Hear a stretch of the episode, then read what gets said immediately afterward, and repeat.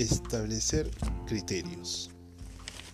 Con el fin de clarificar su exposición de propósitos, determine antes qué criterios han de satisfacer esos propósitos.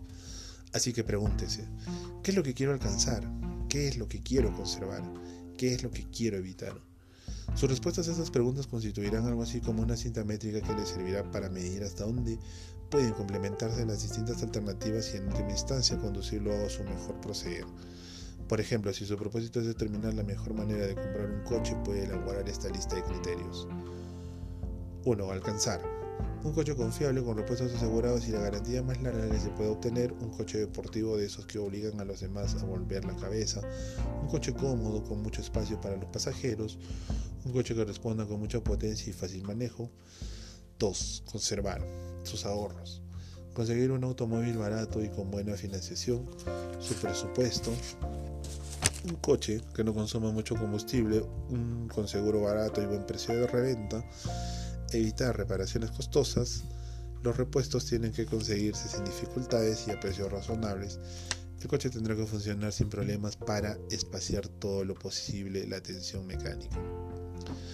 Estos criterios constituyen la base de su decisión, de manera que es importante especificarlos. Puede ponerse un precio máximo a pagar por el coche que piensa comprar, especificar que el color será rojo brillante, que tendrá garantía bien aclarada en cuanto a su consumo de combustible, poder especificar que habrá de ser muy veloz o que puedan viajar en él cuatro personas con comodidad. Aquí es donde está defendiendo, definiendo y desarrollando usted las pautas que describen su exposición de propósitos. Examine sus criterios a fin de determinar si contradicen entre sí. Si se contradicen entre sí, está buscando un coche lujoso y al mismo tiempo muy barato. Quiere un automóvil de gran potencia pero que consuma poco combustible. Anda en busca de un atrayente modelo deportivo al que al mismo tiempo tenga la comodidad de una rural.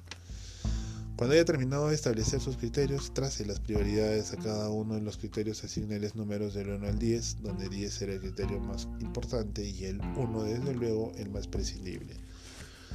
Por ejemplo, si el rendimiento es lo más importante, póngale 10, si el precio no importa tanto, asignale alrededor de 8.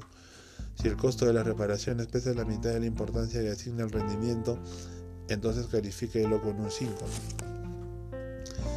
En esta fase del escalonamiento lo que se ha determinado es qué importancia tiene y qué es menos importante o no tan importante. Elija por lo menos un requerimiento inexcusable absoluto, un criterio tan importante como para cualquier decisión deba satisfacerlo y asigne el número 10.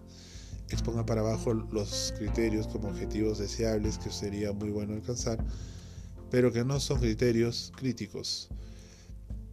En este proceso de ponderación de juicio, de clasificación y filtrado en que todos los criterios intervienen, podrá descubrir que el costo del coche puede volverse más importante que las cubiertas sin cámara o que la garantía no le resulte al fin y al cabo tan decisiva